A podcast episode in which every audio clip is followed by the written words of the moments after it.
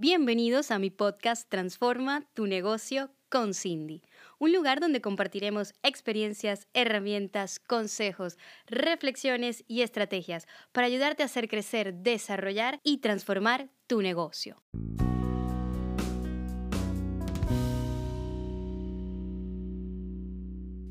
Bienvenidos a un nuevo episodio de mi podcast. Hoy quiero hablar contigo sobre la toma de decisiones. Quiero saber si eres de los que toma decisiones de forma rápida y ágil o si por el contrario las grandes decisiones te paralizan. Comenzamos. Si me lo preguntas a mí, para mí la toma de decisiones suele ser un proceso rápido y fluido. Sin embargo, como todo, depende de la situación. Es decir, no todas las decisiones las tomamos con la misma agilidad ni con la misma eh, practicidad que otras. Hay decisiones que por supuesto me han paralizado, hay decisiones que retraso o que postergo en el tiempo por mis propias necesidades. Entonces, en, en, general, el proceso de la toma de decisiones es algo muy peculiar para cada uno. Sin embargo, hay personas que constantemente se paralizan o se ven agobiados por el gran número de decisiones que hay que tomar al día. Lo cierto es que todos los empresarios, dueños de negocios, CEO, tomamos muchas decisiones al día. Desde que nos levantamos a escoger la ropa que nos vamos a poner, eh, la ruta que vamos a tomar en el coche, todo ese número de, decisiones que hay que tomar al día, muchas de esas las tenemos como automatizadas. Por eso ahí nos vienen como súper bien los hábitos, ¿no? Si, si tenemos unos hábitos predestinados o, preestablecidos, es la palabra, eh, nos permite actuar con mucha velocidad porque hay cosas que ya nuestra mente como que tiene eh, ese sesgo de decisión que vamos a tomar. Sin embargo, hay otras decisiones que tienen mayor desgaste. Yo les voy a poner un ejemplo de, situaciones que generan muchísimo desgaste. Cuando tú haces una, reforma en, un hogar, por ejemplo, o en un local, en un local comercial, hablemos de negocios, eh, son muchas las decisiones que se toman. O sea, desde que tú entras a la obra está el maestro de obra, quiere el enchufe aquí, no lo quiere aquí, va a querer que el bombillo vaya arriba, vaya abajo, le gusta este material, le gusta este otro, eh, han llegado las muestras de no sé qué y no era lo que yo quería. Todo ese número de decisiones genera eh, mucha tensión. Entonces, digamos que las decisiones eh, que llevamos en nuestros negocios en el día a día, que sabemos más o menos por dónde tirar, suelen ser muy sencillas. Pero cuando tocan días retadores, donde hay muchas, pero muchas decisiones por tomar, bien sea porque nos metimos en una obra, porque estamos en un proceso de expansión, o porque las cosas no están saliendo como esperábamos, y tenemos como que volver a retroceder y empezar a decir, wow, ¿qué, qué es lo que he hecho? ¿no? Eh, el proceso decisivo es muy complejo. Y lo que es peor aún es que despierta muchas emociones. Es decir, muchas veces el tomar ciertas decisiones nos puede hacer sentir culpables. Eh, por otro lado, eh, puede despertar en mí una gran ansiedad.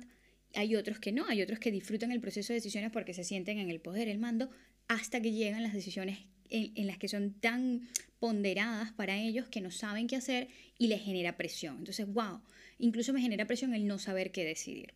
Entonces, yo quiero como que dividir eh, el proceso decisivo como en dos, ¿no? Yo diría, bueno, están las decisiones cotidianas y luego están esas decisiones que requieren un poco más de reflexión. Si lo planteamos de esa manera, hay cosas que tú puedes decir, bueno, esto es lo que yo decido en las primeras horas de la mañana. ¿Por qué? Porque estoy fresco. Si eres de las personas que su cronotipo le permite trabajar muy bien desde la mañana. Si eres cronotipo nocturno, pues esas son las que decidirás al final del día. En cualquier caso, cuando escoges esas decisiones, si luego hay que tomar decisiones de esa naturaleza en el resto del día y tú no te sientes en el momento adecuado para hacerlo, Señor, no lo haga, que no pasa nada. Es decir, hay decisiones que por retrasarlas o postergarlas no nos van a traer una gran consecuencia. Y que por el contrario, si las tomamos eh, desde la emocionalidad, pues probablemente eso nos genera ansiedad y el resultado no sea el que esperamos. Entonces, yo te invito a que eh, te pares desde, desde la responsabilidad que es ser un CEO, desde la responsabilidad que eres, que tienes como dueño de tu negocio y digas, ok, ¿qué se me da bien en estos horarios? ¿Qué no se me da en estos otros horarios? Y además, ¿qué se me da bien y con qué me siento fluido para decidir? ¿O qué tipo de decisiones no me fluyen? Y en esas, y es en las que me quiero detener hoy, es en las que te voy a invitar a pensar hoy. Es decir, ¿qué decisiones me paralizan? ¿Ok? Entonces tú dices, wow, es que quizás no me he dado cuenta. Esta semana tuve una sesión con un cliente muy interesante, eh, que le había costado muchísimo llegar, llegar a este punto y la verdad es que me sentí inmensamente plena cuando me lo dijo, es que yo no me había dado cuenta de que yo postergaba esas decisiones y me ponía a hacer otras cosas. ¿Qué pasa? Hay ciertas situaciones, estas decisiones que nos incomodan, que muchas veces nuestro sistema que nos protege, porque dice, uy, no, por allá hay dolor o por allá hay tensión, entonces el cerebro, que es muy práctico y muy rápido y está creado para protegernos, es decir, para sobrevivir, dice, no, no, yo por ahí no, esto se me da mejor. Entonces me desvío y me pongo a hacer actividades que realmente no son las que requiere mi negocio, que realmente no son ni siquiera las que requiere mi vida, que no son realmente mi prioridad, pero me desvío ahí porque es mucho más fácil. Es decir, yo sé cuál va a ser el resultado de hacer eso. Y con esto me refiero a hacer actividades que pueden ser como automatizadas. Me pongo a responder correos, me pongo a hacer unas llamadas que a lo mejor no eran las que tenía que hacer ahora porque no me quiero sentar a enfrentar la realidad de tomar esa decisión, porque esa decisión me lleva a mí a un escenario de realidad.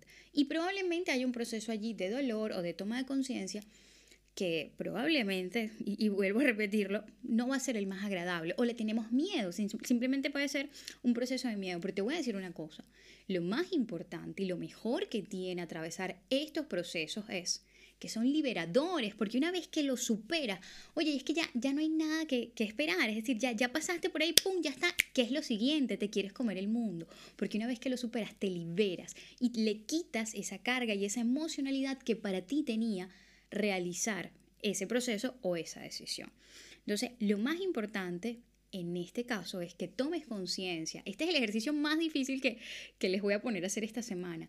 Toma conciencia cuando postergas una decisión.